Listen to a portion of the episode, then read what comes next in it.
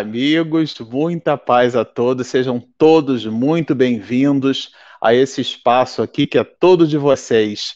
Meninos, boa noite a todos. Boa noite. Bom, como vocês podem observar, Bernardo Leitão e Regina Mercadante em altíssimo estilo, porque todos os dois agora estão utilizando é, microfones a condensador, não é isso? Para poder entregar uma qualidade de áudio melhor. O Bernardo, então, que já tem essa voz de tenere, né? Daí que vem a expressão tenor em italiano, essa voz maravilhosa. E Regina, que não queria ficar para trás, né? a mulher está sempre à frente de todas as inovações. Regina, então, resolveu aderir a partir da consultoria do Bernardo e adquiriu ali o seu poderoso microfone, não é isso, Bernardo e Regina? Exatamente, o microfone que deixa a voz, dá mais qualidade e amplitude à voz. Isso, acho que vocês vão reparar a diferença. Mas olha, Marcelo, o pessoal já está perguntando da Carmen Silveira. Vamos começar pelo começo. Como nas nossas lives a gente começa o nosso estudo é, solicitando o amparo do alto, nós vamos fazer a leitura de uma página. Eu vou pedir a você, Regina, para me servir já dos préstimos do seu valoroso microfone para que você então faça a expedição da nossa prece inicial, tá bom? E logo em seguida a gente comenta da Carmen e das atividades da noite de hoje. Eu vou ler um trechinho aqui, que é a antecapa do capítulo de número 7, que corresponde ao nosso décimo encontro, a nossa décima live. É, Miranda e Divaldo, porque é um binômio, escrevem assim para nós. O conhecimento do Espiritismo auxilia e proporciona bênçãos de incalculável significado para a existência, por educar o ser e ajudá-lo a crescer na direção do infinito, sem amarras que o retenham na retaguarda. Vamos orar. Senhor Jesus, nosso querido Mestre de amor e de luz, Estamos agradecidos pela valiosa oportunidade do estudo e aproveitando esse momento de comunhão contigo, nós pedimos por todos os lares desse planeta, pelas famílias, pelas pessoas que estão doentes ou não, mas que através do seu amor nós possamos nos unir em prol de uma civilização melhor, de um mundo melhor. Então te pedimos, Senhor, porque sabemos que de nós nós temos muito pouco. Então ampara a nossa nação, ao nosso mundo e que possamos ter uma ótima noite de estudo da doutrina espírita. Muito obrigada. Que assim seja. Bom, como dissemos, vamos começar pelo começo. Na noite de hoje, o capítulo, esse capítulo que a gente vai estudar é o capítulo de número 7, né? O grande encontro. E a gente já vai entender daqui a pouco que encontro é esse, por que, que ele é grande. E a gente já vai perceber com vocês aqui que realmente trata-se de um encontro muito grande. Mas antes, a gente precisa é, dizer que a nossa querida Carmen, a nossa companheira, da qual a gente já sente falta aqui nesse mosaico, né? Ficamos os três aqui e, na verdade, falta mais uma Margarida. A nossa Carmen dividiu para multiplicar. Então, nós, todos nós, né? nos movimentamos nas mais variadas perspectivas, ela já havia assumido um compromisso anteriormente, então nós seguimos aqui esta semana com atividade na ausência dela, mas na semana que vem a Carmen segue conosco com a maior alegria. Então é uma ausência temporária e mais do que justificada, porque enquanto expedimos um trabalho nessa direção, Carmen segue multiplicando as benesses do alto, expedindo atividades noutra direção. E o propósito é igualmente o mesmo. Então, nós estamos dividindo para multiplicar. Para os companheiros aí que sentiram a saudade, a ausência da Carmen, né? Não fiquem preocupados. Na semana que vem, Carmen estará conosco habitualmente e vamos dando sequência ao estudo do capítulo 7. Por quê? Porque nós nos organizamos internamente para expedir o conteúdo desse material em duas é, grandes lives, porque realmente, como vocês sabem, nós nos organizamos assim: a gente pega o capítulo, enumera os parágrafos, às vezes a gente até tem uma certa discordância entre nós, não é isso, meninos?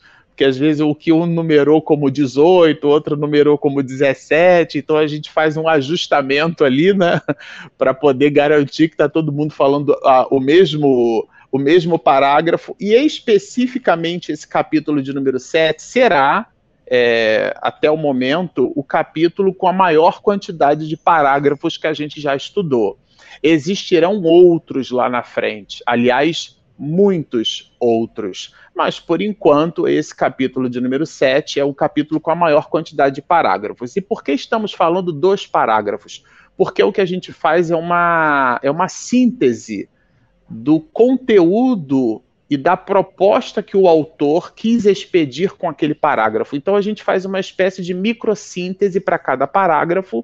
Depois nós consolidamos, criamos uma espécie de convergência naquilo que a gente chama entre nós aqui de eixo temático.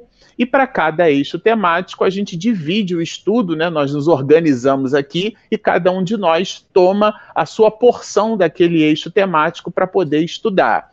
Quando a gente faz essa diagramação, a gente percebe que esse capítulo 7 não cabe numa live só, mesmo sendo uma hora e meia, é muito conteúdo, é realmente é um capítulo muito denso. Miranda traz muitas informações maravilhosas, informações singulares, que seria uma lástima a propósito de querer completar o capítulo numa live a gente sacrificar o conteúdo, isto é, expedir o tema em detrimento do seu próprio conteúdo. Então a gente, isso já é senso comum entre nós. A gente prefere consumir mais lives, mas garantir que a gente está buscando algum aprofundamento. E é nessa direção que a gente vai trabalhar o capítulo em duas lives, como fizemos, inclusive, no capítulo de número 1, foi isso? A gente estudou ele é, em duas lives, nós não estudamos numa só. E agora o capítulo 7 não é diferente. Como nós vamos completá-lo na próxima live e a Carmen estará conosco, então, dentro daquela relação metafórica ali do bastão 4 por 100, quando a gente estiver correndo, a gente entrega o bastão para a Carmen, ela correndo pega e segue, e a gente continua o trabalho em equipe. Combinados estamos? Beleza, né? Bom, eu tô doido aqui para poder ouvir as vozes de vocês nesses microfones poderosos. O do Bernardo a gente já conhece, né? Agora é o da Regina. Considerando que o primeiro que, que, que a gente quer te ouvir, Regina, nas mais variadas perspectivas, a gente sabe que os capítulos iniciais. Miranda trabalha muito fortemente a ideia dos valores espirituais. Fala um pouquinho para a gente sobre esse assunto. É, antes de eu começar, eu queria dar as nossas saudações aos internautas dos diversos estados desse nosso Brasil, gente do exterior. Então, a nossa gratidão por estar todos envolvidos né, nessa comunhão, nesse estudo. Então, nosso os nossos agradecimentos por vocês que estão aqui toda segunda-feira conosco. E também eu queria agradecer às web TVs e às web rádios que também estão transmitindo essa live. Então, os nossos agradecimentos aos amigos da Web Rádio Fraternidade, da TV CEACAL, que é de Santa Catarina, do pessoal da TV7 da Paraíba, o pessoal da Rádio Fraternidade é de Minas Gerais, Uberlândia, do Lar Espírita Caminho da Luz, que é da nossa que fica em Santos, São Paulo, da querida Olália Bueno, da Rede Amigo Espírita aqui de São Paulo, capital. Enfim, e da, e do, do, da Web Rádio Portal da Luz, que fica em Mato Grosso do Sul. Então, os nossos, agradec nossos sinceros agradecimentos, a nossa gratidão muito obrigada por todo mundo estar aqui é, colaborando com a divulgação da doutrina espírita. Ainda bem que você sempre lembra, viu, Regina? Você é a pessoa que salva a pátria, né? Não é, Bernardo? Por isso Exatamente. que é sempre bom ter as mulheres entre nós, né? Muito bem. E ficou para gente no estudo da noite de hoje, né? O, logo os início, o início do parágrafo, os primeiros parágrafos, que vai de 1 a 19. E o capítulo dessa noite é o capítulo 7, o grande encontro. Mas para nós começarmos, eu queria lembrar que no fim do capítulo 6, aclarando acontecimentos, nós vamos encontrar, né, nesse episódio passado, espíritos, né, esse grupo de espíritos de tarefeiros do bem, coordenados por Spinelli, eles estavam num hospital público em atividade de auxílio, tá? E no fim do capítulo 6, Miranda, ele vai narrar a desencarnação de um enfermo que estava ali desencarnando por Covid, né? Pelo, por dificuldades do vírus coronavírus. Então, isso é para quem não assistiu a live passada, para a gente se situar. Logo no primeiro parágrafo, Miranda vai falar da ausência. Olha, a ausência de valores espirituais para o ser humano é uma infelicidade de terrível dimensão. Eu vou repetir. A ausência de valores espirituais para o ser humano é uma infelicidade de terrível dimensão. E é por isso, né, meus amigos, que a gente está aqui, para a gente, através do estudo, só o conhecimento vai fazer com que nós né, despertemos com mais rapidez para a vida espiritual, que é a verdadeira vida. Continuando, né, já no parágrafo 2, ele começa a narrar né, que esse espírito que estava desencarnando, ele estava já no finzinho ali, né, no último, o último, o último vínculo ali com o corpo, ele já estava já quase desencarnando, mas nesse momento ele já consegue perceber, né? É, espíritos inferiores, vingadores, espíritos obsessores ligados a ele, tá? Por questões de vínculos mesmos, né? E de, de questões reencarnatórias. Mas antes de eu falar sobre essa questão da desencarnação, eu queria dizer a você que, que está nos vendo agora, para dizer o seguinte: que muitas são as famílias que tiveram um ser querido, né, que partiu pela doença, né, que está que, que tá pelo mundo afora, não só no Brasil, por essa doença, e que essa desencarnação é de, uma, de um espírito que está ainda num estágio de muita confusão e que esse espírito, né, ele está desencarnando assim por conta que ele ainda não tem, não tinha ainda, né, porque ele já desencarnou, esses valores espirituais que a gente está começando a adquirir. Então, para quem teve a separação provisória, porque a vida é, un, é única, né? Porque depois a gente vai se reunir todo mundo no plano espiritual, mas para quem teve seus amores, né, que desencarnaram, pai, a mãe, marido, filhos, a gente vê no noticiário que até famílias inteiras, né, já desencarnaram. É, a nossa, assim, os nossos sentimentos e e eu quero falar para vocês que não é dessa forma que acontece com todo mundo, tá? Então, o amparo ele sempre existe. Ah, os amigos espirituais, né, que estão a comando aqui no nosso anjo Ismael do Brasil, estão sempre ali nos ajudando. Então, para você que teve seu ente querido que desencarnou pela doença, o que a gente vai mostrar agora é um caso diferenciado de desencarnação, tá bom? De uma pessoa, de um espírito que realmente não ligava para determinados valores morais. Então vamos continuar. É, Ainda no, é, nesse, no parágrafo 2, né, eu acho muito interessante que o Miranda já começa a falar né, que ele fala o seguinte: ainda não se lhe havia diluído o último liame, né, o último vínculo com o corpo, havendo permanecido a ligação com o chakra coronário.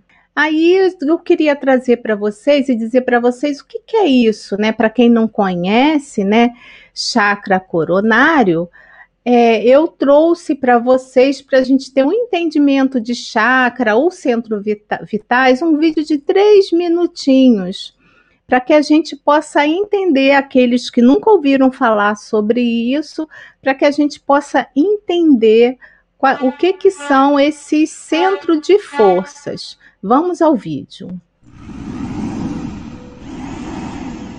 A palavra chakra vem do sânscrito e significa roda de luz, também conhecido como centros vitais, fulcros energéticos ou centros de força. Geralmente são visualizados por videntes e clarividentes como campos em forma de redemoinhos, com a aparência de uma flor, com pétalas irradiantes e coloridas.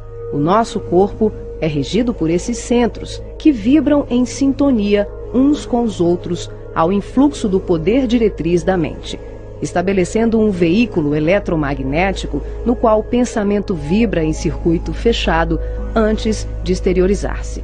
Cada célula do nosso corpo pode ser considerada um motor elétrico ou diminuto centro vital. O complexo humano é formado por centenas de chakras, que são classificados como mínimos, menores, maiores, secundários, principais e primordiais. Esses centros de força desempenham diversas funções, dentre elas a de reger as atividades fisiológicas dos órgãos a eles relacionados. Levando em conta as várias escolas que estudam o tema, definimos como primordiais 10 centros: o coronário, o cerebral ou frontal, o ágina, o laríngeo ou da garganta, o cardíaco, o gástrico ou solar, o esplênico, o umbilical, o genésico ou sexual e o fundamental. Na animação, vemos a parte anterior e posterior de cada chakra, que juntas formam um só órgão.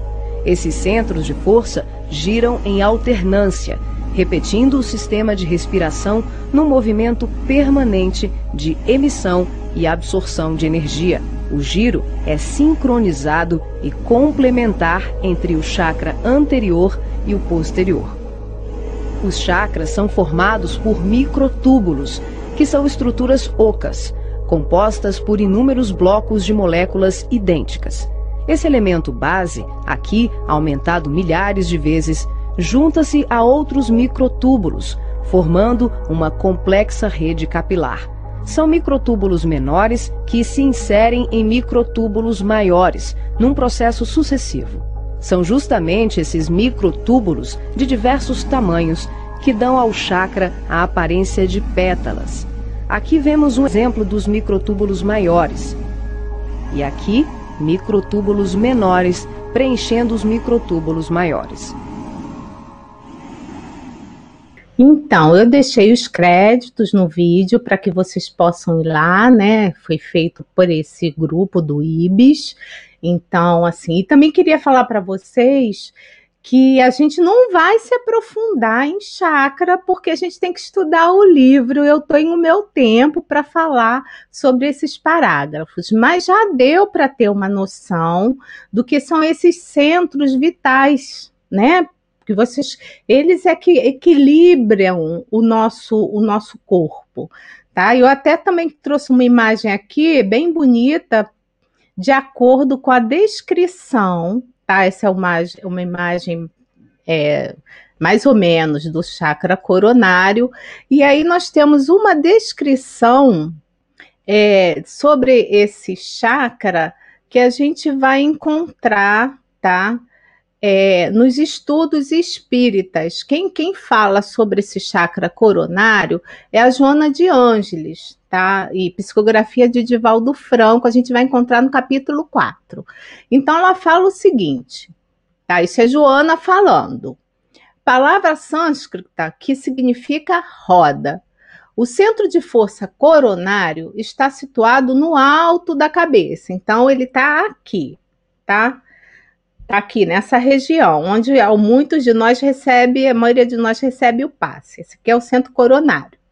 E ela tem conexão direta com a glândula pineal, que nós falamos que essa glândula pineal, nós que eu falo, os estudos espíritos, é a glândula da mediunidade, tá? Aqui corresponde no corpo físico. É conhecido como lótus de mil pétalas, por ser formado de gran, um grande número de pais que giram incessantemente. E vocês viram isso no vídeo. Porque quando a gente mostra o vídeo, fica mais fácil da gente imaginar, da gente idealizar como deve ser, né? É constituído por um conjunto de 972 pétalas. Olha, ela ainda disse a quantidade, sendo 12 no centro e 960 na periferia. Sua cor varia muito conforme o grau de evolução do espírito, embora o azul ou azul violeta seja mais comumente referido. Então, eu não trouxe tudo que a Joana fala, fala sobre, é, sobre esse nosso centro de força, mas está lá no capítulo 4 do, de Estudos Espíritas, tá bom? Então é só vocês procurarem, pesquisarem e se aprofundarem. E por que, que a gente quis trazer um destaque para esse centro de força, né? Para esse chakra, o coronário? Porque é por ali, sabe? É, é através desse chakra é que esses inimigos espirituais eles se conectam com esse espírito que estava desencarnando. Por quê? Porque eles eram afins, né? Esses espíritos, esses inimigos eram vingadores, já obsidiavam esse espírito, tá? Então, na hora do, do, do, do que ele está desencarnando, esse espírito que estava doente, né, ainda encarnado, ele já começa a perceber esses espíritos é, é, que são vingadores, né? E ele não conseguia saber, ele não conseguia, como ele não conhecia também as questões espirituais, ele não sabia como se desligar disso, né? Então, dessas entidades que eram muito vingativas. E para falar um pouquinho, e por que, que eles obsidiavam tanto eles? Né? Não está escrito, mas está escrito, né? Por essas ligações, mas também porque, na maioria das vezes, esses espíritos que, que estão ali assediando uma pessoa, né, é, tão fortemente, eles são denominados vampiros. Mas o vampiro não é, é, não é como a gente vê nos filmes de ficção, aqueles, né, aquele vampirinho que tem tem uma capa preta e tal e não pode pegar sol, essas coisas, né? Se bem que nos, mais, nos filmes de ficção mais modernos eles até agora podem pegar sol, né? Eles brilham no sol. Mas, enfim, não é isso, é só uma denominação né, espírita, que diz o seguinte, que esses espíritos, eles são involuídos, quer dizer, eles não são muito evoluídos, né? E eles são muito arraigados às paixões inferiores. Então, assim, ah, eu estou encarnado. Ah, mas eu gosto de falar mal dos outros, eu gosto de beber, eu gosto disso, eu gosto de, de, de, de sexo em desvario. O que, que vai acontecer? Eu vou atrair esses espíritos que eles estão ainda muito animalizados e vão tentar se juntar a nós para sorver, né? As emanações desses fluidos ainda animalizados, porque é, é eles são realmente viciados nos nossos fluidos, tá? Agora, quando o espírito desencarna e se ele não teve uma vida moralizada, né? A gente vai repetir isso. Quando não teve uma vida moralizada, a gente vai encontrar esses espíritos vão encontrar com muita facilidade, né? É, eles vão se montar ao, ao, a, a, esse espírito que tá, que morreu, mas que ainda não desencarnou, e vai sugar ali ainda aquela substância vital animalizada que o espírito carrega. Nós trouxemos para vocês também entenderem um pouquinho, né, mais É, no livro Missionário da, da Luz, de André Luiz, ele fala o seguinte, tá? Que entre os espíritos, vampiro é toda entidade ociosa, olha só, que se vale indebitadamente das possibilidades alheias. Eu não vou ler tudo, mas está lá em André Luiz. Continuando, está ah, no Missionários da Luz, capítulo 4, para quem quiser se aprofundar sobre o assunto. Continuando, nós vamos ver que um deles, né, um desses espíritos vingadores, vampiros, chegou a agredir esse espírito é, com socos, né? Eles tentam de tudo para poder chamar atenção e para poder trazer o horror pra, pelas suas vítimas, entre aspas, né? Porque, na verdade, são espíritos afins. E nesse momento, assim, dessa que para eles seria a vingança, né? Eles, eles, esses espíritos, eles, eles traziam uma nuvem assim em volta deles. A gente vai ver isso no, no, no, no quinto parágrafo, né? Uma nuvem escura, que envolvia-os como resultado dessas emanações psíquicas, num quadro de desespero e aflição inonimáveis. Então, nesse quadro horroroso, né, dantesco, como diz Miranda, quando acontece a desencarnação, quer dizer, quando acontece a morte do corpo físico, né? Porque o espírito, né? Vocês já viram o Bernardo falando disso, Marcelo falando disso, e a gente ainda vai falar de novo sobre isso, sobre morrer e desencarnar, né? Então, tudo isso estava acontecendo enquanto o corpo era retirado para o necrotério do hospital. Então, eles seguiam né, o corpo. E o espírito, que ainda não tinha desencarnado, continuava ali preso ao corpo tá? Então, o Spinelli, conversando com esse grupo de espíritos dos tarefeiros no bem, que estavam ali para ajudar, ele diz que a existência desse espírito não fora das mais equilibradas e que naquele momento uma, o que eles podiam fazer é orar, era orar em prol né, do bem desse espírito. Olha que interessante, né? Nós somos, nós os nossos próprios, nosso próprio algoz, né? Então, se eu tenho uma vida reta, moralizada, eu não preciso ainda ser aquele espírito de luz, igual o Bezerra de Menezes, mas uma, uma vida é, é, é, mais moralizada, eu vou, não vou, né, passar por essas situações. Que fique bem claro, essa desencarnação, eu vou repetir, não acontece com todo mundo tá? É com esses com espíritos que têm existências não equilibradas, tá?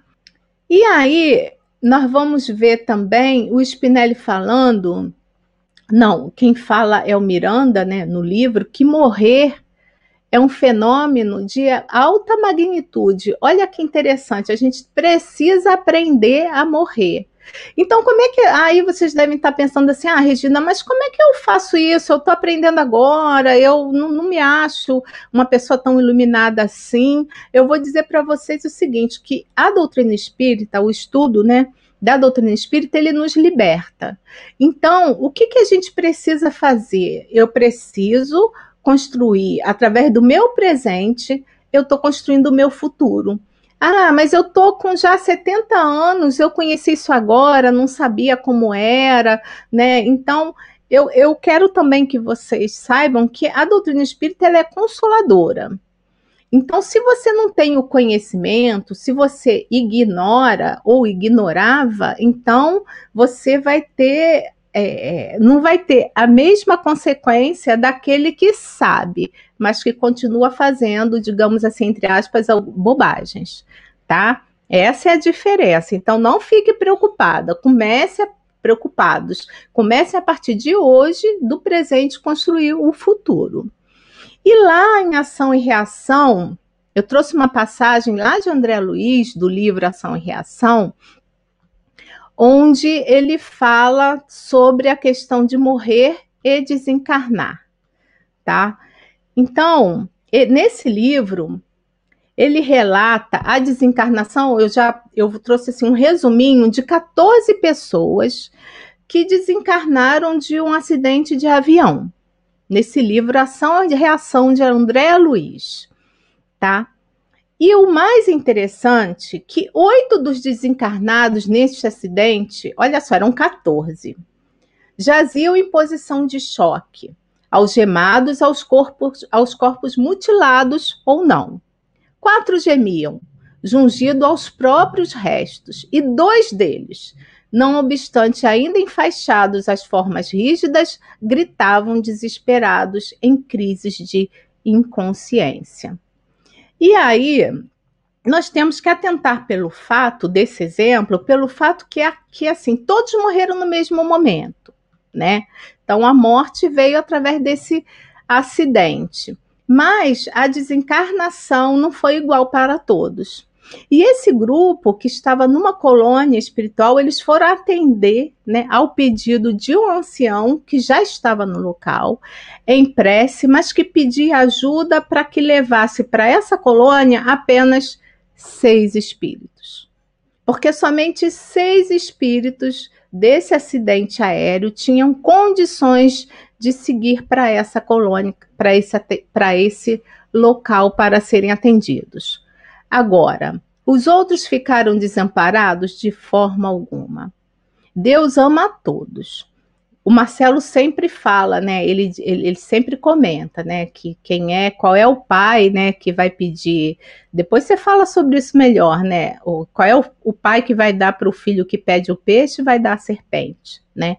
Então Deus ama todos igualmente. Também parafraseando Marcelo, ele ama tanto o, o, homem bomba como a Madre Teresa de Calcutá. Só que o que, que acontece? O nossa vibração, a vibração de alguns espíritos são tão baixas que eles não conseguem perceber a ajuda. Então, naquele momento, apenas seis espíritos tá, das 14 entidades iam ter um, um, um a, iam conseguir ter ajuda mais momentânea os outros iam aguardar ainda um pouco até que eles próprios conseguissem se libertar de algumas questões mais íntimas, se libertar das, das questões é, é, é de moralidade, mais, de mais animalidade, muitos ligados a dinheiro, né? Muitos ligados ainda a algumas questões de, enfim, de empresa, de família, que não consegue se libertar. O que a gente precisa entender é que a gente está aqui de passagem. Então, Deus, a gente pode voltar para a pátria espiritual a qualquer momento.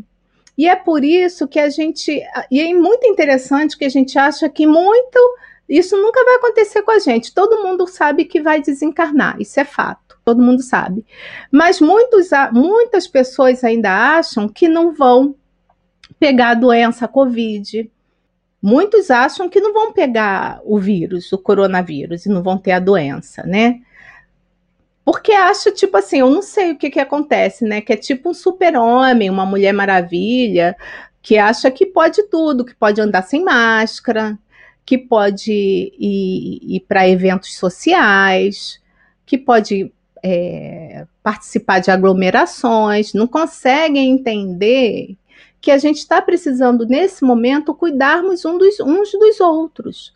Então, se eu sou uma pessoa que quer o meu próprio bem, eu também não vou querer o mal do outro. Então, nessa pandemia, o que, que a gente tem que fazer? Para quem pode, lógico, porque muitos têm que trabalhar, temos que ficar em casa. Temos que evitar as praias, os parques, as baladas, os restaurantes, porque eu tô, através desse gesto, eu tô me importando com o outro, não só comigo. E aí a gente vai ver muita gente boa ainda fazendo bobagem por aí. A gente está numa crise né, de saúde muito grande e a gente precisa respeitar o outro também. Então, é uma forma da gente contribuir para um mundo mais equilibrado. Então, que nós possamos ficar em casa, os que podem, e vamos estudar, vamos, para quem gosta de dançar, vai dançar, vai fazer ginástica, arranja uma coisa bacana para fazer, para não, não, não ficar triste, né? Porque não é fácil, não. Isso é bem verdade, tá? Enfim, continuando, tá? Nós vamos ver também em Voltei, tá? Ainda um, no livro Voltei, tá? Do, é, escrito pelo Espírito Irmão Jacó, eu também trouxe só um trechinho, né? Que ele fala o seguinte: que a lição da morte é a do despreendimento, do desapego, da renúncia. Se a extinção da vida física obriga o espírito a se afastar do corpo de carne, e por mais que deseja, que se deseja operar o oposto, porque a gente sente falta da família, né? É bem verdade. Isto é, o, o indivíduo, né, ele ele sabe que tem de deixar o corpo, mas não quer deixar o corpo, então, porque ele se sente ainda comprometido com a encarnação, então que a gente tem que aprender um pouco mais sobre as leis naturais do próprio desenrolar da vida. E, e a gente precisa acreditar realmente nas leis divinas. Nós vamos também ver um trecho e a gente, vocês podem aprofundar pelo assunto, mas eu não vou falar o trecho. É, nós vamos ver no livro Morte e Desencarnação, né? É temas da vida e da morte, tá? Pelo espírito Manuel Flamengo de Miranda. A gente também vai ver várias questões sobre o tema. E para gente encerrar, na questão 168 do Livro dos Espíritos, nós vamos ver que a cada nova existência, o espírito dá um passo adiante na senda do progresso. Ah, esse espírito que desencarnou dessa maneira, ele vai progredir? Vai. É por isso que a gente vai volta, a gente tem muitas encarnações ainda pela frente, porque nós somos espíritos milenares. Então, é, e a gente vai ascender para a luz quando a gente se vê liberto né, de todas essas impurezas, né, de, de todas essas questões materiais. E, enfim, e de que maneira eu trouxe mais outra questão, a 799? De que maneira pode o espírito contribuir para esse progresso? De que maneira? Destruindo o materialismo, que é uma das chagas da sociedade. Ele faz que os homens compreendam onde se encontram seus verdadeiros interesses. Deixando a vida futura de estar velada pela dúvida, o homem perceberá melhor que, por meio do presente, lhe é dado preparar o seu futuro, abolindo os prejuízos de seitas, castas e cores. Ensina aos homens a grande solidariedade que os há de unir como irmãos. E lembrando sempre que só o amor, né? Palavras de Jesus, só o amor cobre a multidão de pecados. Então, voltando aí para o Marcelo, era essa minha foi essa minha contribuição da noite de hoje. Espero que vocês tenham gostado do tema e que vocês aprofundem o estudo. É, sua contribuição vai continuar, não vai embora, não. ela, ela, acha, Bernardo, que ela vai desligar o microfone e aí acabou, viu? Esse microfone aí poderoso vai, vai ficar ligado. não é? Vai ser bastante utilizado hoje. Agora, falando de instrumento poderoso, né, Bernardo? A gente sabe que os próximos parágrafos desse capítulo, ou da parte do capítulo que a gente resolveu estudar na live de hoje, na live de número 10, né? Trabalha com a gente assim aquele conceito da misericórdia do alto, né? E ao mesmo tempo é, Miranda descreve ali aquilo que a gente poderia é, dizer como sendo, na verdade, a preparação do grande encontro que dá título, inclusive, ao capítulo. Fala um pouquinho para a gente sobre essas coisas, Bernardo. O que, é, que você preparou bem, por aí? Como bem disse a Regina, é, a gente começa a perceber é, o título do capítulo, né, Grande Encontro, começa a ficar mais claro para a gente que em Grande Encontro Pode ser. Mas ela, a gente começa pela parte que coube a gente fazer essa análise sobre essa ótica, né, que infelizmente o ser humano está sempre mais preocupado com as aparências do que com as responsabilidades. Então, os espíritos observavam que após a pandemia mostrar uma grande gravidade na Itália, na Espanha, as instituições religiosas e grupos sociais logo se deram conta dos prejuízos que tomavam conta das vidas humanas, né? Evocando, lembrando da gripe espanhola, enfim, dessa pandemia ser algo muito grave. Então, estamos falando aqui do início, é, de quando começou a pandemia é, no globo, né? Então, as atividades que eles estavam é, coordenando e se preparando para as ações. Então a preocupação do mentor era indisfarçável por saber do divino programa da evolução para os seres humanos da Terra, então dessa dificuldade que a gente iria e que a gente está passando.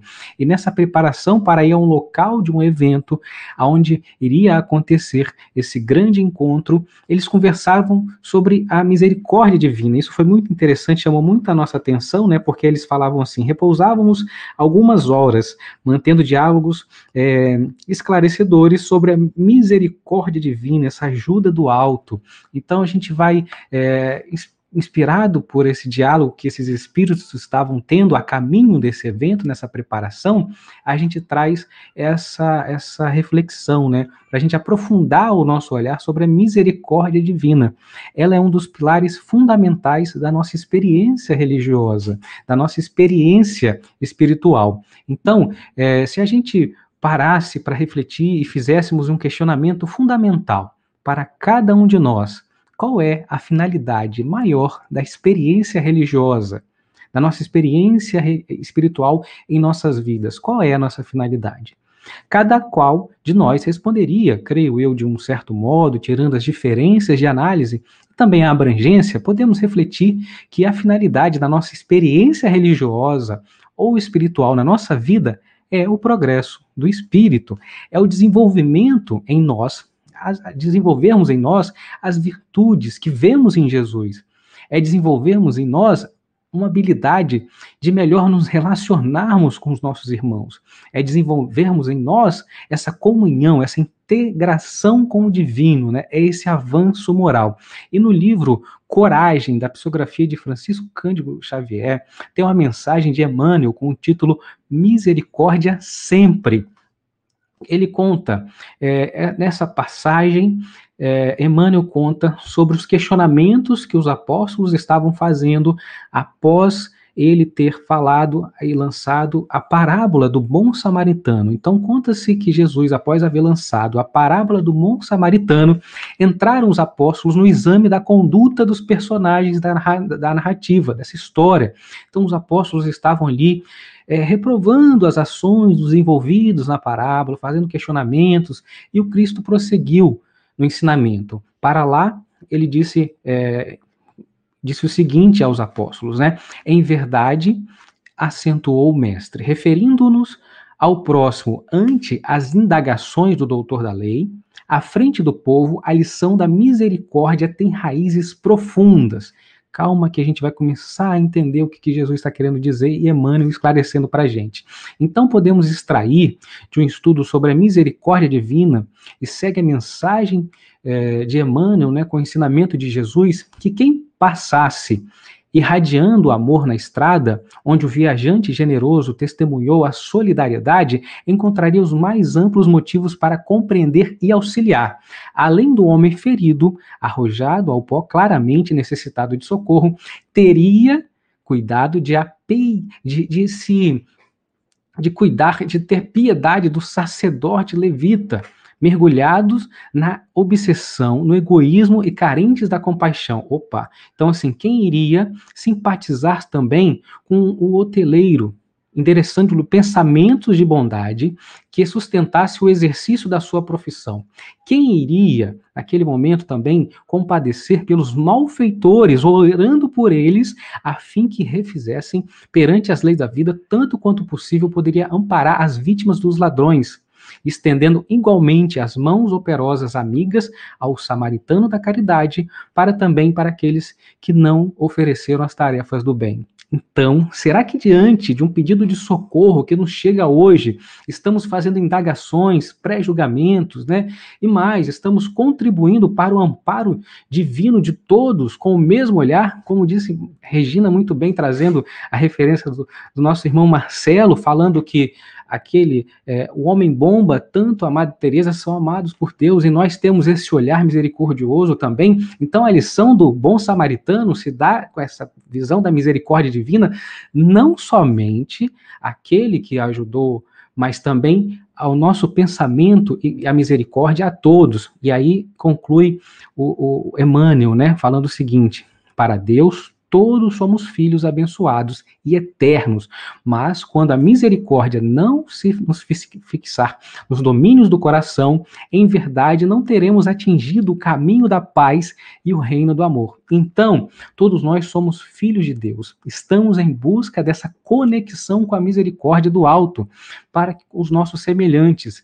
E é com essa sintonia que os grupos de espírito, que esse grupo de espíritos se dirigia ao sul do país, Cita Miranda, que era uma noite belíssima. Então, aqui eles estavam caminhando, refletindo, falando sobre misericórdia. Então, começamos a refletir, a aprofundar o nosso olhar sobre a misericórdia que eles tantos falavam, e eles estavam ali é, caminhando, eles falavam que era por volta de meia-noite e meia, preparando para seguir para uma belíssima cidade do sul do país, onde todos iriam se encontrar, fiéis ao programa de amor de compaixão.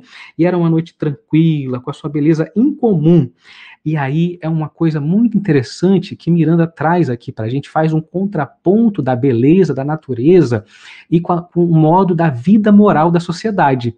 Ele fala de nós, os seres humanos, presentes nesse momento, naquele momento da reunião, que estavam se dirigindo à reunião, onde externoravam, a, que diz assim, é, traduzindo, né, agonizavam em casas simples, outros em mansões, é, rodeados pela miséria, onde os crimes, onde as pessoas estão ali pelo crime do abandono, né?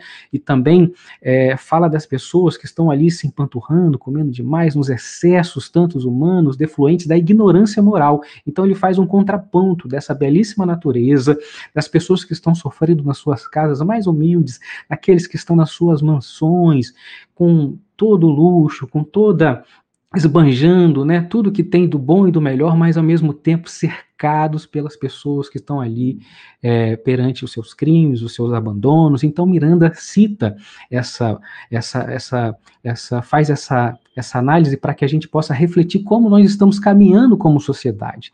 Então, nós temos aqui, é, encontramos, e, e, isso é muito bonito, né, que aí são vários espíritos que estão ali, é, todos eles na sua sintonia, caminhando para esse ginásio, eles estão indo para um, um ginásio, um ambiente grande, né, esse ambiente para que eles possam fazer essa reunião. E já que nós estamos falando desse grande encontro, que é uma reunião, onde eles estão, e fala que vai usar de um espaço, de um local físico, como se fosse um ginásio esportivo, como se fosse, imagino eu que possa ser até um estádio de futebol, enfim, algo que possa ali, algo físico que vai receber os espíritos, né?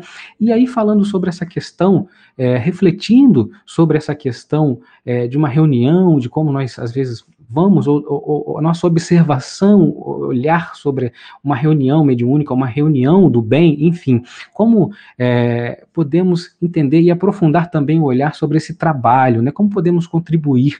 E aí tem uma mensagem de, de Emmanuel é, que diz o seguinte, do livro Excursão de Paz, ele com o título Nossa Reunião, e ele traz um questionamento para que a gente possa ampliar esse olhar. E ele fala, é, ele começa com uma pergunta, com uma indagação: de que modo iniciar o culto da assistência? Alguém nos perguntou com os recursos que, que nos fazem possíveis onde nós estivermos. Respondemos todos nós.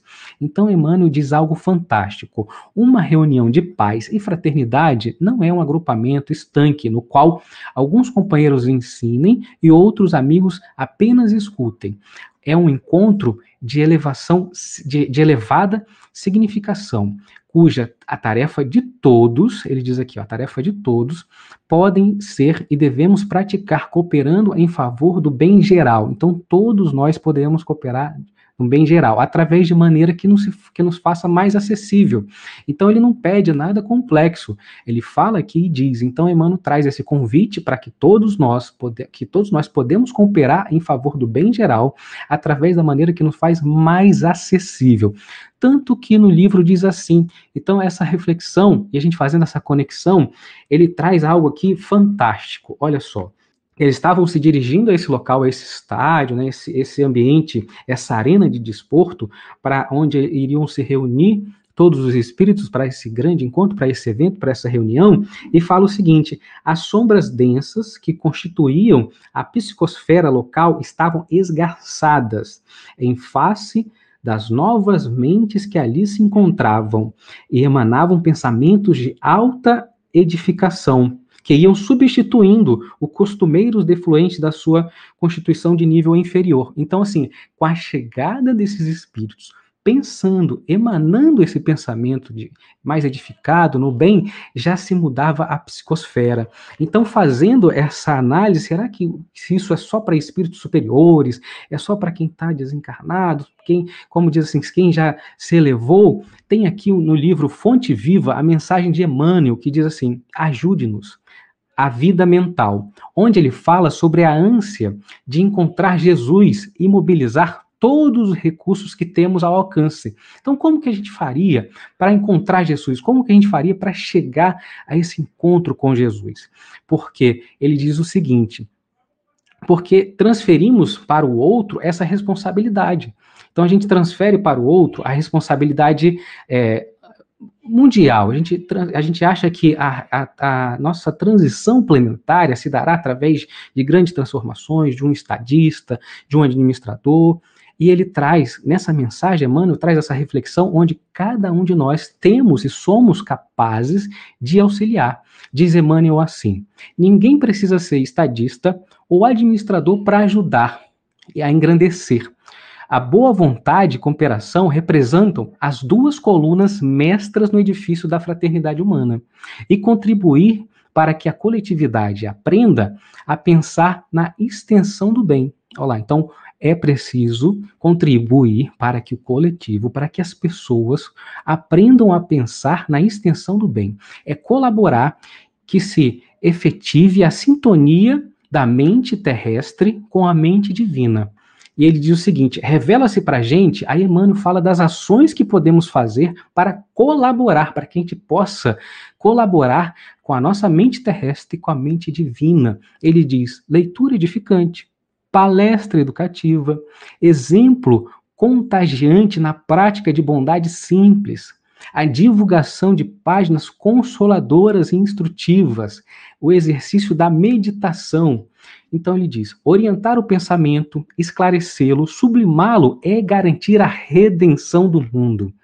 Então, assim, descortinando novos e ricos horizontes para nós mesmos. Então, ajudemos a vida mental da multidão, e o povo conosco encontrará Jesus mais facilmente para a própria vitória da vida eterna. Olha então, a força que o exercício do pensamento no bem faz, tanto que diz assim, né, no livro está dizendo, né, que com a chegada desses espíritos lá, com essa, com, essa, com, com, a, com a sua mente voltada para a, a, a alta edificação, a psicosfera local já se mudava. Então, é esse exercício, é esse convite que a gente precisa fazer no nosso dia a dia, que eu, que você, que todos nós precisamos fazer essa leitura edificante, uma palestra educativa, um exemplo da bondade simples, esse pensamento já contribui e muito para que esse momento que nós estamos passando de pandemia, de dificuldade, de dor, né, possa ter um, pode ser, possa ter essa psicosfera, possa ter aí a facilidade dos espíritos superiores para que possam nos auxiliar. Muitas vezes, né, como disse a Regina, trouxe para a gente, os espíritos, a gente não tem a sintonia que, que necessária para que a gente tenha o socorro. Então, que a gente possa ter essa coisa, esse exercício, essa, já começar a trazer na gente essa, aqui, a, o nosso pensamento já faz muita diferença diferença. Então, nós estamos ali falando, né, prosseguindo, então, é, eles começaram a se reunir, os grupos de espíritos chegavam, começavam a, alocar, a, a, a ocupar essa arena, ali se reuniam, e o mais interessante que é, isso acontecendo, a gente já, já falei, né, que foi no sul do Brasil, estava acontecendo, eles iam falar sobre o plano, sobre o planejamento que estava elaborado para o Brasil, mas diz que também aconteceu ou iria acontecer em outras nações. Então, cada nação fez ou faria a sua reunião com o seu anjo guardião, com seus espíritos benfeitores para um planejamento do auxílio do planeta para esse mundo, para esse momento de pandemia que nós estamos vivendo.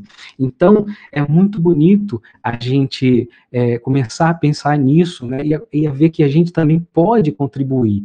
E aí, e aí trazendo também a, a segue Miranda, falando que o inimigo comum é a ignorância a respeito da pandemia, mas também que os laboratórios já começavam a se movimentar, apressando para expandir a vacina.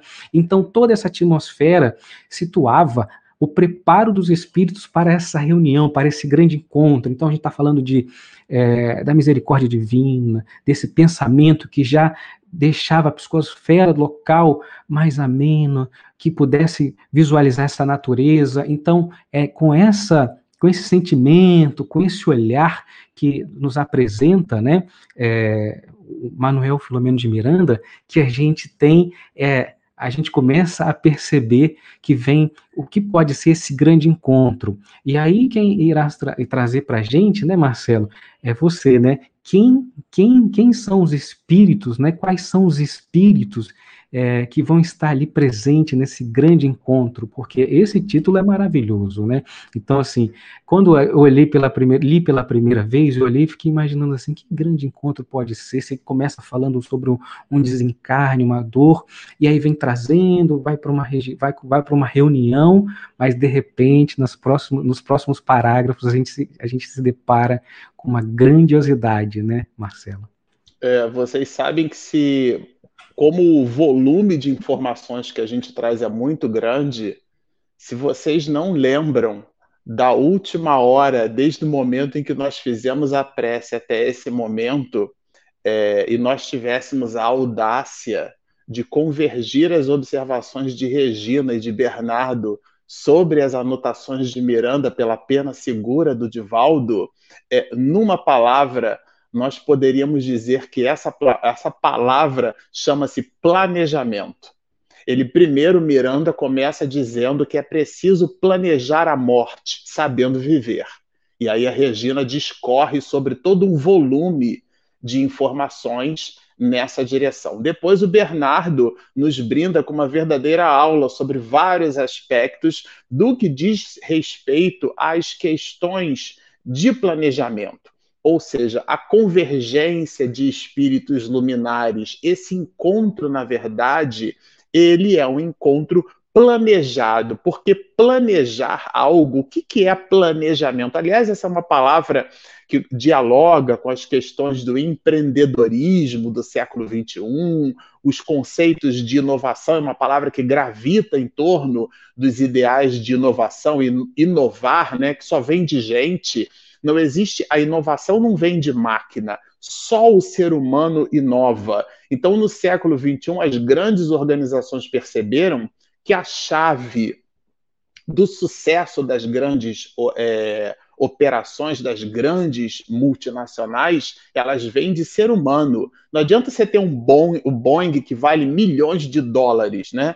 Se o ser humano que está ali não é efetivamente a mente que brilha, né? e, portanto, produz inovação e as empresas aéreas, muitas, vão à falência. Então, a gente começou a perceber que o conceito de patrimônio na sociedade mundial ele mudou um pouco e o ser humano passou a ser a chave da estratégia das grandes organizações. E nessa perspectiva entra muito fortemente a palavra planejamento, que é uma espécie de serviço de preparação. Né? Planejar é isso, é você é, efetivamente se preparar para realizar algo. E a gente viu isso bastante aqui com Bernardo e com a Regina, né? Tanto nos espíritos superiores planejando o encontro, como, na verdade, a Regina trazendo a abordagem do, do nosso planejamento de vida. Planejar a morte. Como é que alguém planeja saber morrer? Parece, é, no mínimo, esdrúxulo isso, né? Isso dito assim, a queima-roupa, sem um nível de aprofundamento adequado, pode até parecer estranho. Se de repente você nos assiste, pega um fragmento dessa live ou um pedacinho do podcast, já que esse, todo esse trabalho nosso aqui, depois a Regina tem um trabalho enorme de converter em áudio e colocar num feed RSS e disponibilizar nos mais variados players, né? Já que esse material em podcast ele está no iTunes, ele está no Spotify e ele também está no Google Podcast. Ou seja, se a pessoa num determinado momento ela pega um fragmento desse áudio ou até mesmo desse vídeo e ele escuta é, qualquer um de nós dizendo que é preciso aprender a morrer, não existe escola de morte. Se aprende a morrer aprendendo a viver. Portanto, é morrer bem é planejar a vida. E é nessa perspectiva que os espíritos vão se nos apresentar uma quantidade enorme de informações. É, bom, aqui a gente já vai perceber o, o que efetivamente dá bom verso ao título que, que, na verdade, corresponde à ideia do, do grande encontro, como o Bernardo fez aqui o prenúncio, né? Era um auditório imenso, vários espíritos reunidos. Miranda nos diz aqui que vozes masculinas preparavam o ambiente, né? era um coral de adultos, cantavam Aleluia de Handel, depois peças de Mozart, né? E, e, isso trazia a ambiência do ponto de vista espiritual. Já são peças maravilhosas. A gente fica tentando penetrar na letra e tentar sentir um pouco dessa ambiência espiritual. Mas o próprio Miranda vai nos dizer assim: era o próprio guia espiritual do Brasil. Ele está falando nada mais, nada menos que o anjo Ismael, que vai muito bem assinado na obra Brasil, Coração do Mundo, Pátria do Evangelho, pela pena segura de Chico Xavier, e, na verdade, Humberto de Campos, né, dentro de uma visão é, mitológica, vou me permitir dizer assim, ele então é, vai desenhar para nós naquela, naquela, naquele encontro, naquele momento bucólico, aonde Jesus pergunta para Ismael onde estão aquelas terras, né? Estão mais ao sul, Senhor. Como se o construtor do planeta efetivamente não soubesse. Aqui, na verdade, trata-se muito mais do, do seu aspecto mitológico, com igualmente simbólico. Bom, mas eu trouxe para vocês aqui, para nós, na verdade, né, uma informação bem interessante que dialoga com essa, com essa com essa ideia do simbolismo, né? E, e trabalha e dialoga também com a ideia do planejamento. Emmanuel é, traz para a gente uma obra sensacional, é, A Caminho da Luz, e logo no seu parágrafo primeiro, ele vai dizer para nós: é, é um clássico, gosto muito, a Gênese Planetária, a comunidade dos espíritos puros. Já que a gente está falando um pouquinho de planejamento, né? Rezam as tradições do mundo espiritual, diz-nos o benfeitor espiritual, que na direção de todos os fenômenos do nosso sistema, e ele está falando efetivamente do sistema solar, existe uma comunidade de espíritos puros o que, que é um espírito puro? É aquilo descrito por Kardec numa espécie de taxonomia espiritual das questões 100 a 113 do Livro dos Espíritos, né? Estabelece dez classes em três grandes ordens. Os espíritos de classe e ordem é, é, primeira no, no, processo evolutivo, né, da décima classe, é, dos de terceira ordem, compreendem as cinco primeiras classes, né? Da décima para cima. É, e, basicamente, a característica desses espíritos é o predomínio da matéria sobre a realidade espiritual. Depois, os espíritos de segunda ordem, que compreendem quatro classes, é o contrário. É o predomínio do espírito sobre a matéria. E depois, nas questões 102 a, 112 a 113, né, as duas últimas questões, da qual só se enquadra Jesus, é o desprendimento total da matéria.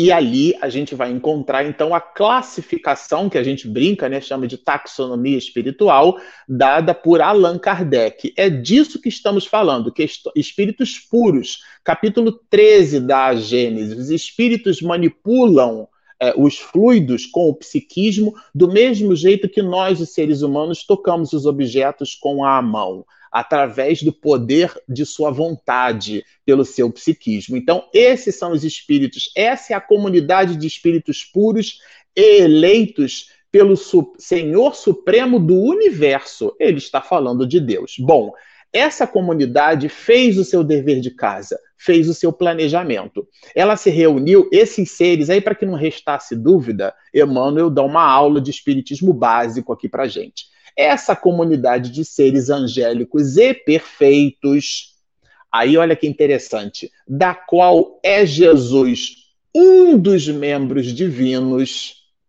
ou seja, é, ao que nos foi dado saber, isso está entre vírgulas, porque nem tudo nos é permitido saber. Aliás, está muito fortemente descrito logo nos primeiros capítulos, né, nas primeiras perguntas é, da primeira parte da obra O Livro dos Espíritos. Né? Nem tudo a gente tem cognição espiritual ainda para depreender.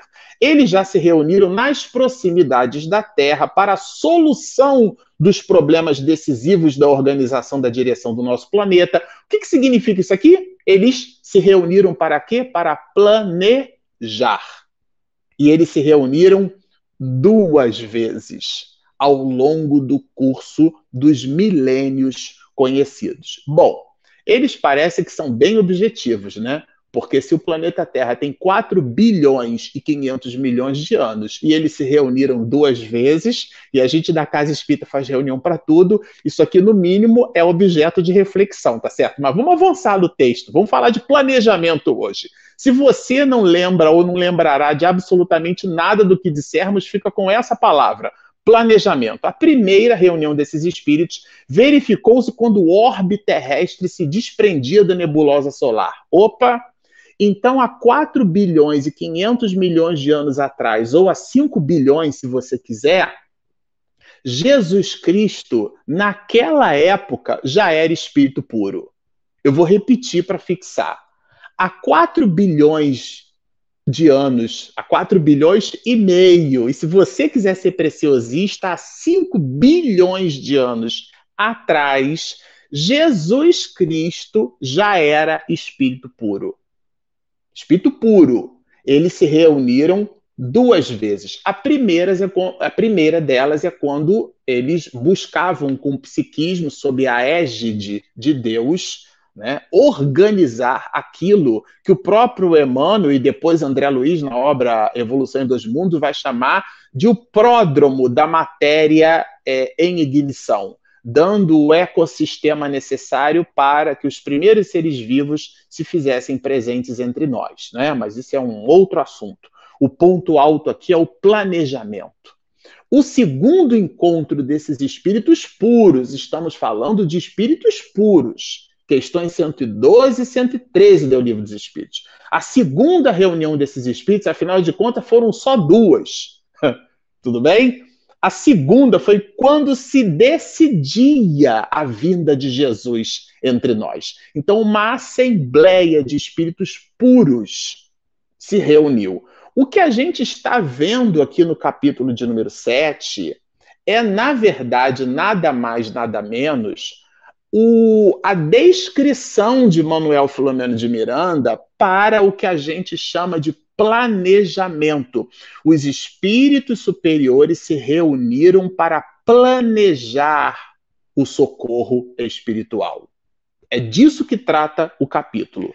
Então, era o próprio guia espiritual do Brasil, era o próprio anjo Ismael, que recebe a flâmula que depois, pelo psiquismo, vai esculpida Deus, Cristo e caridade. Aliás, a palavra caridade é a palavra mais importante em doutrina espírita, descrita por Allan Kardec na obra O que é o Espiritismo, quando conversa, dialoga né, com um padre, um representante do poder é, eclesiástico da época, né?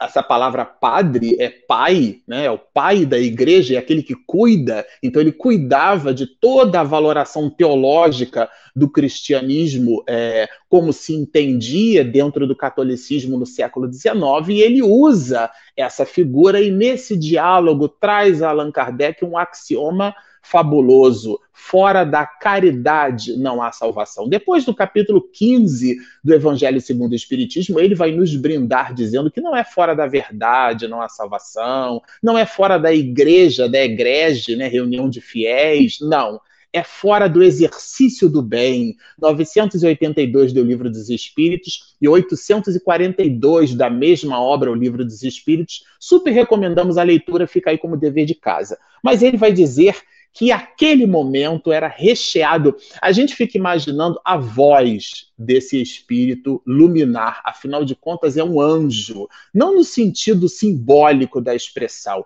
mas dentro daquela proposição taxonômica que a gente se referiu, né? Questão 112 e 113 do livro dos espíritos. Um espírito puro, um espírito de uma envergadura intelecto-moral fabulosa. Então, as palavras eram sons especiais. E ele, né, o próprio Miranda, vai dizer que a sua mensagem, que não nos atrevemos a sintetizar, penetrou em nosso mundo íntimo, o nosso dele, né, que teve a benesse de poder participar daquele encontro, o grande encontro, uma reunião de planejamento. Bom, depois desse grande encontro, depois desse êxtase coletivo, que é uma expressão que usa aqui muito fortemente Miranda, né? Irradiação sublime do seu amor continuou, continuou diz-nos é, o autor espiritual, vitalizando-nos no grande silêncio. Aliás, essa questão do silêncio é bem interessante, já que a gente comentou né, que os espíritos puros é, dentro das lições de Emmanuel, se reuniram duas vezes no curso de milênios, na, é, algumas casas espíritas, por exemplo, hoje, graças é, é, a essas questões da pandemia, nós fomos convidados à reclusão, ao afastamento social por conta da pandemia, né? Hashtag fica em casa. Não seja vetor de transmissão da doença, não seja portador e distribuidor do vírus, né? falta pouco, vamos nos sustentar um pouco mais. Né? É, hoje mesmo dialogava com a minha mãezinha Daisy sobre essas mesmas questões. Mas o ponto alto aqui é que esses espíritos em êxtase, eles na verdade, na verdade vibravam numa faixa de frequência diferenciada e exaltavam, na verdade, a ideia da imortalidade. Então, esse planejamento é, do, do, do mundo superior que se faz aqui presente naquilo que o próprio Miranda vai chamar de grande encontro, porque é grande mesmo, tem nada mais, nada menos que o próprio Ismael, que é o, é, vamos dizer assim, metaforicamente, né, o braço direito de Jesus. Aliás, o Miranda diz, e Bernardo anota isso né, muito bem, é, vários espíritos é, eles é, se reuniram é, se reuniram, né, considerando que esse aqui está no passado, eles se reuniram em várias posições, em vários, é, é, em vários países. E aqui coube o encontro do Brasil em Terras do Sul. E nós temos o Spinelli, Francisco Spinelli, é, capitaneando a convergência e o grupo de trabalho no qual Manuel Filomeno de Miranda faz parte. É bem importante a gente entender isso, não do ponto de vista hierárquico, é, mas para a gente perceber justamente essa movimentação de planejamento desses espíritos. Então, é, eles é, é, estavam assim em êxtase, vai nos dizer Miranda, né? Ave Jesus, aqueles que vos amamos, aqui nos encontramos para vos servir em qualquer circunstância, até o fim dos Evos. E de verdade aqui é uma beleza de situação, é uma beleza de cenário, é, e depois das palavras dúlcidas que preencheram o íntimo daquelas criaturas ali presentes, era uma reunião de planejamento. Vou repetir. Depois de Ismael, quem é que fala? Adolfo Bezerra de Menezes. Quando nós estávamos preparando esse material, a gente ficou pensando assim: bom, na academia, nesses processos protocolares da vida comum, a gente fica imaginando assim: poxa, mas falar depois de Fulano é dureza, né? Então vocês ficam imaginando o que, que é falar depois de um anjo. Mas aí, na mesma hora, quando nós estávamos preparando o material, a gente ficou pensando nas observações que alguns antropólogos fazem quando a gente pega algo do, de um contexto de dois mil anos e traz para cá, sem fazer a contextualização histórica, né? Quer dizer, não é levar o fato antigo para o novo, é pensar no novo como se antigo pensássemos, né? Pensar com os paradigmas de, de lá. E se nós eh, nos propusermos a pensar com os paradigmas desses espíritos, eles não se incitam por essas questões. O nosso querido médico dos pobres é um exemplo de humildade, de humus, terra. Nós viemos, nós temos o mesmo referencial. E a esse propósito, só para a gente assim embalar a live da semana que vem, embalar, nós trouxemos aqui pródromos de anotações, pródromos de anotações da vida do nosso querido médico dos pobres, Adolfo Bezerra de Menezes, a gente retirou, nós lemos algumas biografias de, de é, do Dr. Bezerra, e uma das que mais gostamos é de Canuto Abreu, a gente tem até um, um, uma live né, que a gente fez para o Instituto Espírita de Educação, onde a gente faz uma síntese sobre a vida de, de, do Dr. Bezerra, e Canuto Abreu já é um homem fantástico, porque ele ajudou a escrever a história do movimento espírita de São Paulo, né? Ele forma-se em farmácia aos 17 anos de idade, ele com 23 anos de idade já, é, é, já também adquire diploma é, como bacharel em ciências jurídicas, ou seja, trabalha como advogado, e aos 31 anos de idade, como se nada disso fosse suficiente para ele, ele diploma-se em medicina inclusive faz um trabalho que à época era muito conhecido como medicina social, que era um trabalho que o Dr. Bezerra de Menezes também fazia, expedindo, aviltando receitas, né, receituário médico de homeopatia. Ele funda orfanatos, como por exemplo em 1901 com a Anália Franco, né? Ele é realmente um homem fabuloso. Falar sobre Canuto Abreu seria uma outra live, mas é só para vocês terem uma ideia do homem que se serviu do propósito de falar desse outro homem, tá certo? Esse é Canuto Abreu. Bom, é, Dr. Bezerra de Menezes não é carioca, muito embora tivesse vivido no Rio de Janeiro. Ele é cearense, né? ele nasce num, num, município, né? Freguesia do Riacho do Sangue, fica no Ceará isso, né? Ele nasce em 1831. E ele é uma criatura também bem diferenciada, um, um, um ser humano diferenciado, porque aos seis anos de idade ele já sabia ler. Aos sete anos de idade, ele começou o curso primário dele já sabendo ler, e aos onze anos de idade, ele já cursava humanidades, né, num local chamado Imperatriz, e aos 13 ele já começou a dar aulas de latim na própria escola onde ele mesmo estudava. Em 1851, aproximadamente, né, ele se matricula numa escola de medicina. Né? Isso aí, alguma coisa perto ali dos 20 anos de idade, é importante que se diga que ele vai para o Rio de Janeiro e ele vai assim com uma mão na frente e outra atrás, vamos dizer, né? sem nada.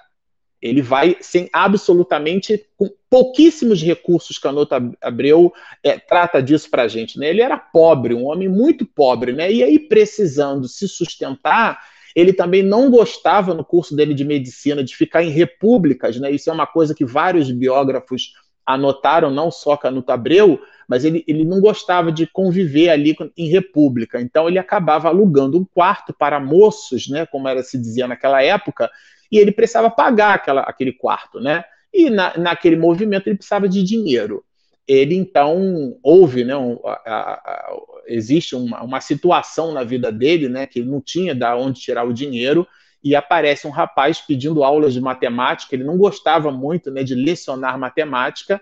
Ele aquece o pedido do rapaz, o menino lhe entrega todo o dinheiro, o volume adiantado e nunca mais aparece. E aquilo tirou é, Bezerra de Menezes do sufoco. Ele, de verdade, era um homem muito modesto.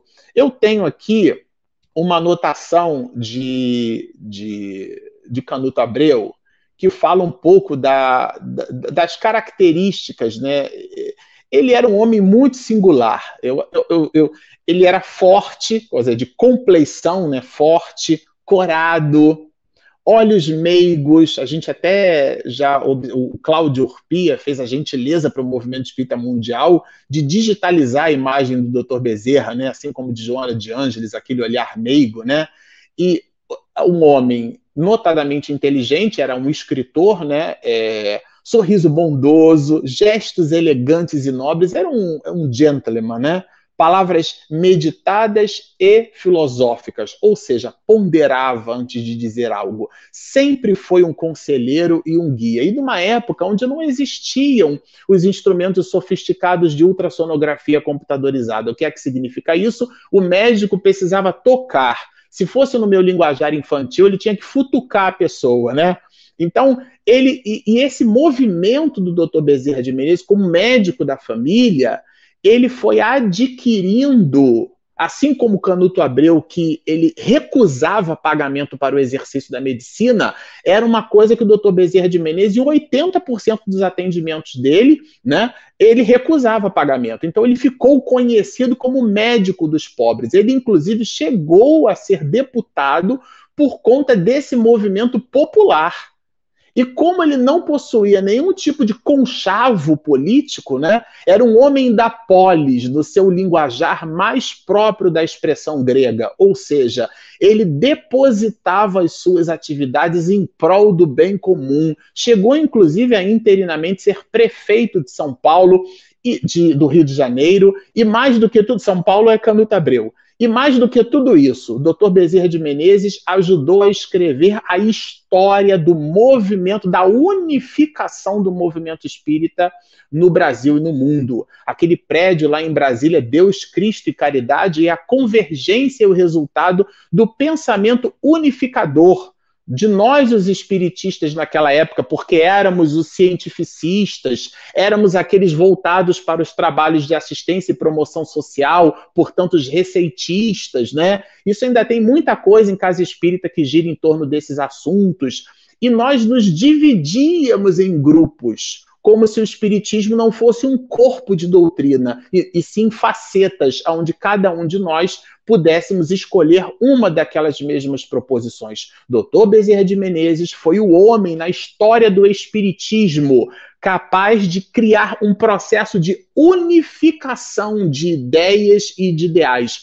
E o curioso ele só enxergou o resultado dos seus trabalhos de unificação depois, no mundo espiritual, aonde aqui começamos a colher os primeiros resultados desse trabalho que começou com várias das atividades que ele, inclusive, exerceu presidência na Federação Espírita Brasileira. Declinou da primeira, mas ajudou a construir a ideia da Federação Espírita Brasileira, a casa de Ismael, o mesmo Ismael que o nosso querido Miranda anota no grande encontro e que depois que o doutor Bezerra de Menezes termina a sua fala, posta-se exatamente ao lado dele, porque ele, doutor Bezerra de Menezes, conhece em profundidade os desígnios desse anjo. Mas todo esse volume de trabalhos, né, meninos, a gente vai expedir juntos na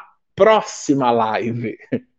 O nosso tempo está meio apertadinho, mas tem, um, tem algumas questões para todos nós respondermos. Vou começar com a minha, né, dentro do tema que eu explanei, é da Laila Santos. Ela pergunta assim: Regina, a tradição oriental inicia a contagem a partir do genésico, na ativação em que implicaria a mudança? Então, o que eu tenho que falar para ela é o seguinte, tá? Que os chakras ou esses centros vitais, eles são as portas ou portais de entrada e saída de energia do nosso corpo, tá?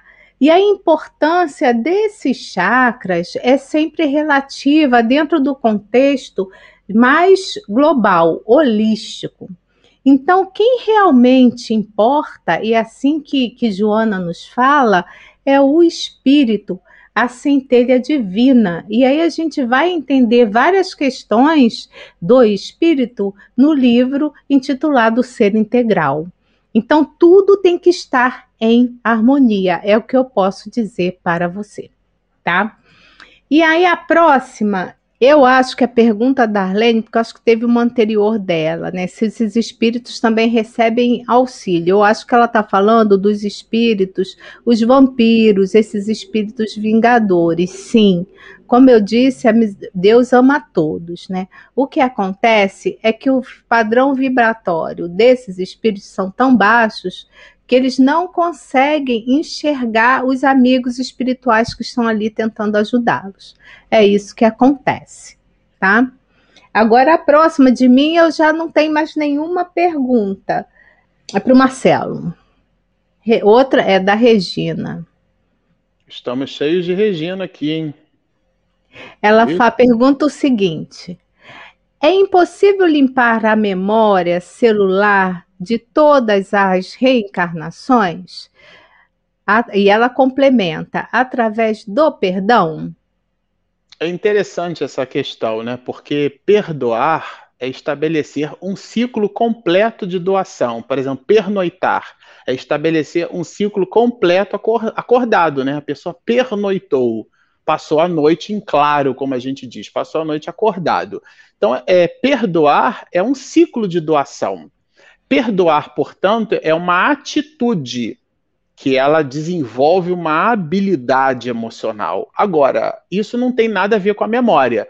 Então, perdoar é uma atitude. E às vezes a pessoa é, perdoa, mas não esquece. Porque esquecer é da memória. Tem gente que tem memória boa, né? Então, são coisas completamente diferentes. A questão aqui é o que eu faço com a minha recordação. Então, quando a gente não tem ainda a condição de lidar com as próprias memórias, o que em alguns casos seria uma outra live só para a gente tratar disso, habilmente os espíritos fazem, é cercear a exacerbação daqueles registros. Por quê? Porque a gente ainda, alguns de nós, né? Alguns de nós ainda não teríamos uma habilidade emocional para lidar com aquelas recordações. Essas questões da lembrança, elas são tão interessantes que ao reencarnar, nós no novo corpo de carne, nós esquecemos o que fomos numa encarnação anterior. Mas eu sempre gosto de lembrar o seguinte: se você perquirir a sua alma da, do jeito que Santo Agostinho coloca na 919, né? Ele que escreve uma obra chamada Confissões, onde ele se desnuda, e eu achava que confissão era simplesmente falar o que fez, confissão tem nada a ver com isso, mas é outra live só para falar desse assunto. Se você perquirir-se a si mesmo, percrustrar a alma, se indagar, fazer um processo reflexivo, autorreflexivo, você pode não lembrar que se foi professor, engenheiro, é, dona de casa, pedreiro, a profissão. Isso, Paulo de Tarso vai dizer: o homem morre, porque o personagem não existe nunca mais.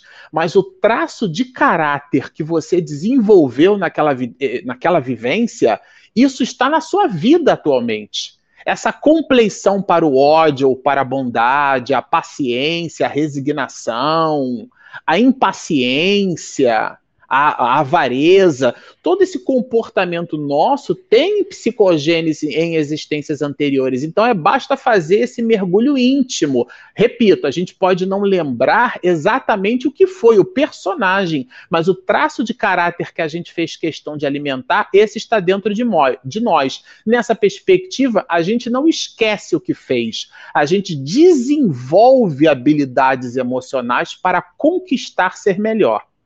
Muito bem. A próxima é para o Bernardo. As ideias de igualdade de direitos sociais que já se desenvolve no sentimento que todos são iguais diante de Deus nesta pandemia é uma premissa de como a regeneração se desenvolverá? A pergunta é de Daniel Rosa de Assis. Muito, muito importante, né, a gente trazer essa reflexão da igualdade dos direitos sociais é, nesse momento onde a Regina falou é, na, é, na fala dela, ela trouxe a questão, né, e o Marcelo também, né, de não sermos uns vetores, de, de respeitar os protocolos, ali já traz essa questão da gente ter é, esse olhar da empatia.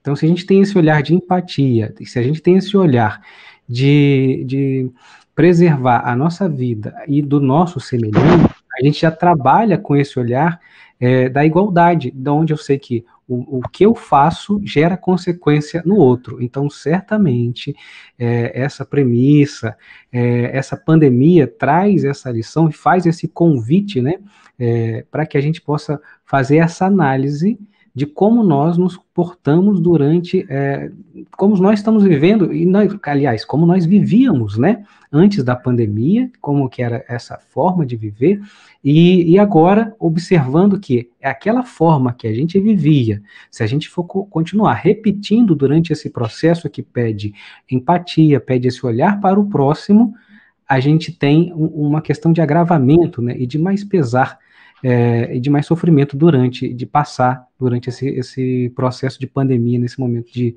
transição planetária. A Sumuse já não é uma pergunta, ela pergunta, ela, ela não é uma pergunta sobre o tema. Foi a pessoa até que ajudou, mandando para o e-mail do Marcelo as, a, o estudo que ela fez da, da médium Malvina, das encarnações. E ela fala, pergunta aqui, se tem de alguma forma é, como ela pode conseguir essa versão mais mais é, correta. Então, o que eu posso dizer para você é que as, a, os livros digitais eles são corrigidos automaticamente. Então, quem está com o livro digital não tem nenhum problema, né?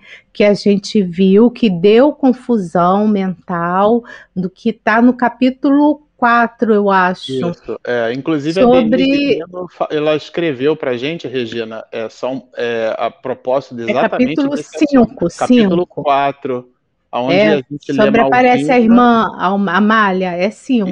Eu acho... Onde a gente lê Malvina, lê Amália. E é, aí está tá desfeita a confusão. Na é. terceira reimpressão foi feita essa correção. Então era isso que a gente queria dizer para vocês, né? Porque a gente ficou devendo. Então a gente já estourou o tempo. Então vou passar a palavra para o Marcelo e mais uma vez nós agradecemos a todos e lembrando que a nossa próxima live é na quarta-feira, né? Agora às 19h30, a live do nosso canal.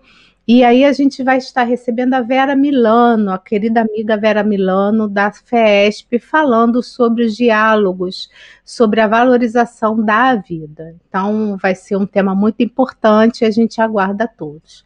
É com você, Marcelo. A gente vai então pedir né, o nosso querido Bernardo para poder fechar a, a nossa live da noite de hoje com uma singela oração. Pode ser, Bernardo? Pode. Vamos que orar. possamos, nesse momento de encerramento dessa nossa reunião, que possamos relembrar o que foi dito aqui, que possamos elevar o nosso pensamento ao alto, às forças, aos, aos, aos amigos espirituais, aos nossos anjos que estão trabalhando, que planejaram e colocando em ação esse amparo para cada um de nós.